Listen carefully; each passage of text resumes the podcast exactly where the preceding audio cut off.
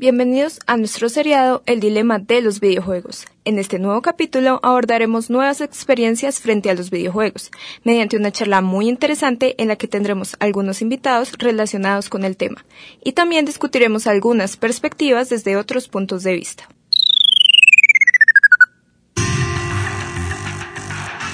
Bienvenidos a Generación Gaming. Durante estos minutos vamos a tener una charla sobre los videojuegos pero antes de comenzar, quiero presentarles a mis compañeros Saray Puentes y Santiago Alonso, quienes nos acompañarán en esta sección. Muy buenas tardes, me alegra mucho estar aquí acompañándolos e informando a todo nuestro público. Hola a todos, es un placer estar compartiendo con ustedes este espacio.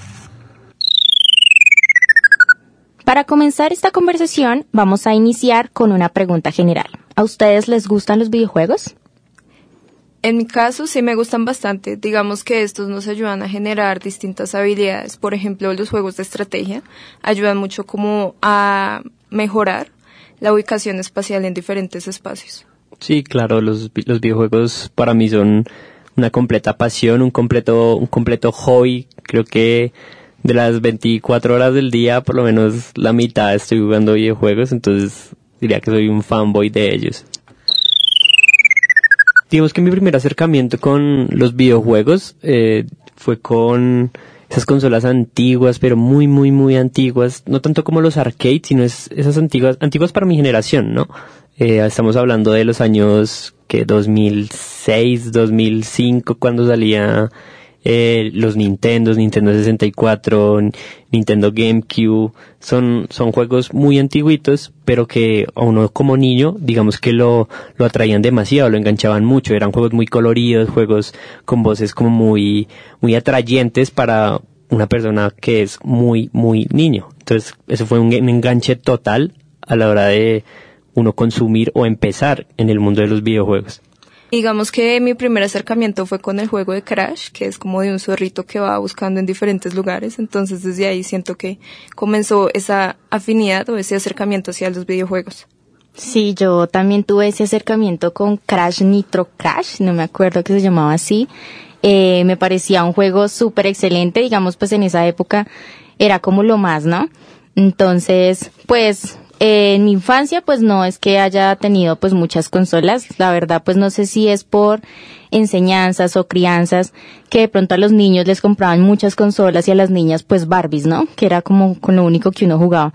Entonces, digamos que mi primer acercamiento pues fue ya grande, ya tenía unos 10 años más o menos y para, digamos, jugar con un Xbox o ya con los controles, ¿no?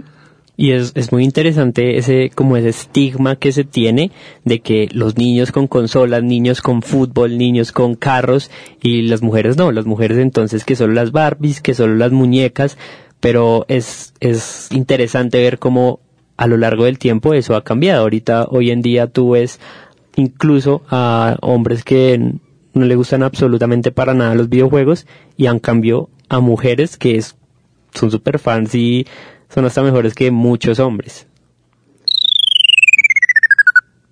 Bueno, pues ya continuando con esta sección, ya entrados en el ámbito de los videojuegos, yo sí quisiera preguntarles cuál videojuego ha marcado su vida en el sentido de cuál ha sido el más llamativo o el más interesante.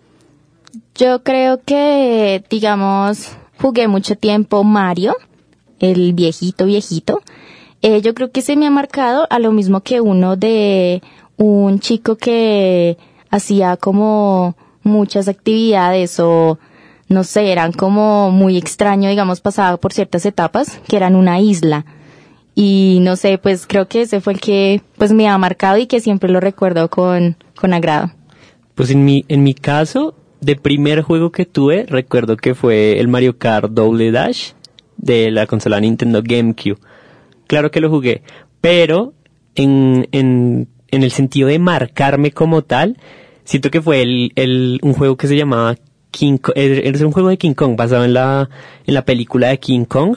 Era un juego por la empresa de Ubisoft, si no recuerdo, pero me marcó mucho porque fue como mi inicio en el mundo de los shooters. Ese juego es completamente, pues en este momento, se completamente malo. O sea, los gráficos a comparación de los de hoy obviamente no son los mismos, pero en ese tiempo era un, pues, para mí fue un un boom completo, fue como, puedo tener un arma y puedo hacer cosas, puedo, era un juego de mundo, casi mundo abierto, una historia parecida a la de la película, o sea, fuera muy, muy bueno, en esos tiempos, claro. Bueno, digamos que en mi caso, yo recuerdo que yo iba a jugar mucho a la casa de uno de mis amigos cuando yo era pequeña y los primos de él tenían como una consola en la cual siempre estaban jugando Mario Kart. Entonces ese videojuego marcó mi vida en el sentido de que me recuerda mucho cuando todos nos reuníamos en un cuartico chiquito a jugar como este jueguito de carreras y cada, cada uno parecía como en una pantallita diferente. Y lo que me daba risa era que yo siempre escogía el mismo personaje y a pesar de que intentaba hacer lo mejor de mí nunca ganaba y se burlaban de mí. Pero era bastante divertido porque precisamente me recuerda esas épocas. Y es muy interesante entrados ya aquí en, en temas como, como Mario viene desde hace tanto tiempo, ¿no? Ahorita ya creo que van como en el Mario, Mario Kart 11 o 12, o sea, pero Mario Kart es un, es un juego que ha crecido demasiado. Incluso antes de los Mario Karts jugábamos este conocido, el Mario clásico, el Mario clásico del Poli, del, del Poli 1 que tú no tenías vidas y te tocaba, si te morías, te tocaba desde el inicio y era, es muy heavy como la empresa de Mario, eh, empresa de Mario, videojuego Mario, de Nintendo ha crecido tanto, a tanta magnitud que, y se ha mantenido tanto tiempo, ¿no? Porque tú ves un juego que saca tres, cuatro entregas y hasta ahí está. Pero Mario lleva los años de los años y va por su, no sé si onceava, doceava entrega y sigue generando ventas a nivel mundial. Entonces es muy interesante eso, ¿no? Bueno, ya teniendo todas estas respuestas de nosotros, vamos a tener un poquito más de perspectiva a este tema, ¿no? Entonces nosotros decidimos hacer tres entrevistas. Una es a Samuel Heredia Fajardo, que tiene 10 años, a Alexander Fajardo Carmago, de 39 años, y por último tenemos a Oliva Gutiérrez, de 66 años. Bueno, la primera pregunta para estas tres generaciones que van a entrar en un diálogo constante mediante sus respuestas es, para ellos, ¿qué es un videojuego? Bueno, para mí un videojuego es como divert bueno, un videojuego, ¿sí? Es como divertirse en, en una PC con varios juegos, con varios juegos y cosas así. Un videojuego es un software o un programa de computadora cuyo fin es entretener a la persona que lo juega y en algunas ocasiones eh, mejorar o desarrollar algunas eh, habilidades cognitivas como precisión, concentración, velocidad mental, todas esas. Los juegos son esos muñequitos que aparecen en las pantallas del televisor y en las pantallas del computador y también del celular. Bueno, Creo que aquí tenemos principalmente tres perspectivas, diría yo. Perspectiva de un niño, que es, un videojuego es algo para divertirse. O sea, hasta ahí, punto final. Ya vemos la perspectiva de lo que vendría siendo un joven, que sería, ya viene viendo o cómo sacándole provecho a lo que es el videojuego. Hablaba de cómo un videojuego puede llegar a mejorar ciertas habilidades o ciertas capacidades que tiene como el ser humano, ¿no? Y ya vemos otra visión ya un poco más, diría, adulta, que no, no ve el videojuego para divertirse, no ve el videojuego para mejorar habilidades o capacidades, sino ve el videojuego como algo simple. ¿Por qué? Pensaría yo que son como distintas prioridades que van cambiando con la edad. O sea, digamos que, claro, Samuel está en una edad donde su punto es divertirse. Ya eh, el, el, joven está en una edad donde de pronto quiere mejorar alguna capacidad o su visión respecto a los videojuegos es diferente. Y ya con el paso del tiempo, ya siendo más adulto, pues uno se va dando cuenta que un videojuego a lo mejor no le aporta nada o no es su prioridad en el momento. Sí, es cierto. Y digamos que también un factor que un factor que también está bastante relacionado con esto es como el entretenimiento. Digamos que, como lo decía Santiago, los niños lo ven como un entretenimiento, pero ya poniéndolo en perspectiva o comparándolo con el punto de vista de un adulto mayor, simplemente lo ve como esos morracos que aparecen ahí en las pantallas, pero que simplemente están ahí y que no, que a veces puede que no lleguen a aportarle a nadie. En cambio, pues desde mi punto de vista considero que el joven tiene una visión un poco más técnica, si bien es cierto lo que dice Santiago, son diferentes las prioridades, eh, también varía el punto de vista dependiendo del fin que tiene el juego y cómo lo describe cada uno. Nuestra segunda pregunta para estos tres personajes es ¿a qué edad tuvo su primer acercamiento con los videojuegos? Ah, bueno, a la edad que tuve mi primer acercamiento con los videojuegos fue un día que estaba con mi papá y mi mamá y pues me habían comprado una, una PSP, bueno, o la PSP me la me la heredó mi papá. Entonces, esa, ese fue como mi primer acercamiento con un videojuego, que eran videojuegos pues así como muy antiguitos como lo que sería Mario Bros, el fútbol, el fútbol de antes y cosas así. Bueno, el primer acercamiento con los videojuegos fue desde el colegio, desde los 13, 14 años. En algunas tiendas existían lo que se llamaban las maquinitas y en los centros comerciales siempre ha habido esos espacios, esos locales con distintos videojuegos. Entonces ahí era donde uno se entretenía y gastaba su dinero en las fichitas para jugar los videojuegos. Cuando estaba mi hija mayor, eh, pequeñita, que ya caminaba. Como su merced no tuvo un acercamiento tan profundo, tan fuerte hacia los videojuegos, cuénteme cómo fue su infancia o con qué juegos se divertía en esas épocas. Con el trabajo, trabajando para aquí para allí, duro como que sabe que como un adulto. O sea que su merced no tuvo la oportunidad de disfrutar del mundo de los videojuegos. No, eso no lo había cuando. Pero ¿cómo se divertía? Pues jugábamos con unas bolitas de cristal que había y las hacíamos con mis primos y mis hermanos. Hacíamos un huequito en la, en la tierra, así, y la lanzábamos allá en de cara allá. Bueno, aquí tenemos de nuevo unas tres perspectivas. Digamos, en cuanto a Samuel, en cuanto al niño, decía que él trataba de jugar, los denominaba como juegos antiguitos. Entonces, digamos, él mencionaba a Mario, como lo decíamos anteriormente, pero de todas formas para él es muy antiguo porque ya han venido creando nuevos juegos, han creado como más cosas en que pues los niños se entretienen más, entonces en la perspectiva de él me parece que él lo tiene en un concepto súper viejito, pero pues, o sea, en realidad es muy viejito, pero él tan joven, como de 10 años, ya piensa que eso es, mejor dicho, lo último en guaraches. Entonces, eso por un lado. Por el lado de Alexander, creería que alguna vez nosotros pasamos por eso, por jugar maquinitas, y creo que aún existen.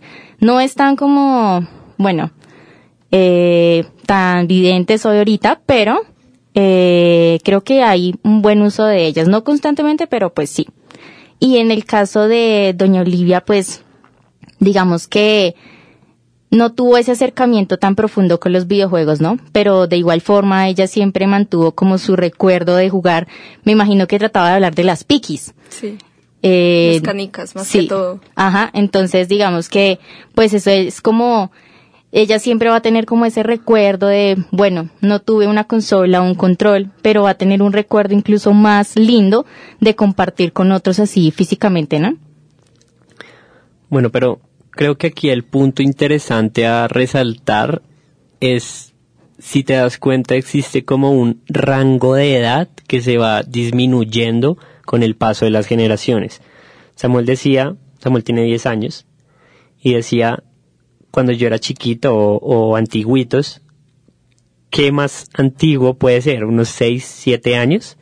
En cambio, don Alexander decía que a los, ¿cuántos? 13, 14, empezó en el mundo de los videojuegos. Entonces vemos como entre más pasa el tiempo, menos, más se reduce el tiempo, valga la redundancia, en el que tú empiezas a interactuar con los videojuegos. Entonces, ¿qué es lo que sigue? En unos 10, 11 años, ¿a qué edad van a empezar a jugar videojuegos? ¿A los 2, 3? Que es lo que hablábamos en la, en la, en la sección pasada, que hoy en día tú ves a un niño de 5 o 6 años con una tablet que es más grande que la cabeza del mismo. Entonces, ¿hasta qué punto vamos a llegar o hasta qué punto es bueno que a tan corta edad se empiece a tener una interacción tan cercana ya sea en el mundo de los videojuegos o en el mundo de lo digital en general. A mí me gustaría añadir que siento que esto ha sido como un viaje a través del tiempo. A mí voy a empezar de atrás para adelante. Digamos que la perspectiva del adulto mayor de Doña Oliva se puede ver que no habían videojuegos en esas épocas y digamos que estaba mucho más forzada eh, como la relación física que va entre las personas. O sea que en ese orden de ideas, digamos que en esa época no habían videojuegos, pero ya con la perspectiva del señor Alexander y también del niño Samuel, ya se puede ver cómo empiezan a llegar los videojuegos, cómo empiezan a hacer ese acercamiento, como lo decía Santiago, a medida que pasa el tiempo. Bueno, como tercera pregunta y última, tenemos, ¿qué consola ha tenido o ha usado usted? Las consolas que he tenido o usado son la PC3, Xbox y, y, y la, PC, la PCP que la tengo actualmente. Eh, bueno, consolas que he tenido o que he jugado con ellas, eh, Nintendo Creation, eh, la Sega y la Super Nintendo.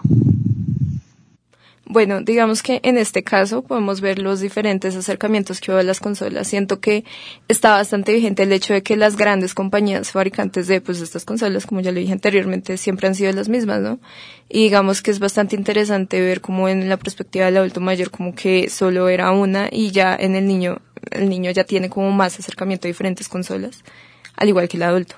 Digamos que es interesante una vez más lo que mencionabas de que es un viaje en el tiempo, pero sigo resaltando de que, como lo, como lo decía con Mario, como que se establecieron esas tres empresas líderes y ahí se quedaron, o sea, se quedaron con toda la franquicia de los videojuegos.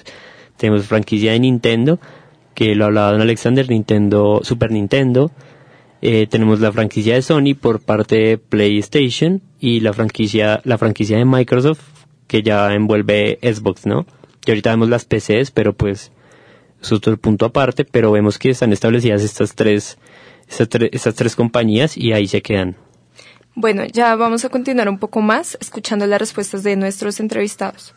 ¿Cree que los shooters o juegos de disparos pueden llegar a influenciar y crear conductas violentas en los jugadores? Bueno, la verdad, todo esto es tema de, de crianza y de valores, porque eh, los juegos de ese tipo de destreza que yo conocí pues eran muy sencillos, las gráficas eran muy para niños, eh, se disparaba a paticos, a perritos, pero con la tecnología y con los años el nivel de realismo de asesinar a otra persona, así sea en un juego, pues es dañino en, en algún sentido. No quiere decir que todos los que jueguen esos videojuegos salgan a dispararle a la gente, pero el nivel de realismo ha sacado esa infancia de los videojuegos y los ha convertido en cosas para adultos. Entonces un niño de 5 o 6 años quiere estar jugando a la guerra, disparando en unas gráficas que son casi que reales, solo falta sentir la sangre que salpica.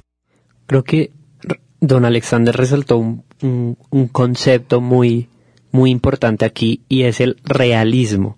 El realismo que se ve hoy en día en, en, los videojuegos es una, una resolución, unas gráficas increíbles que casi sientes que se va a salir la persona de, del monitor, de la pantalla.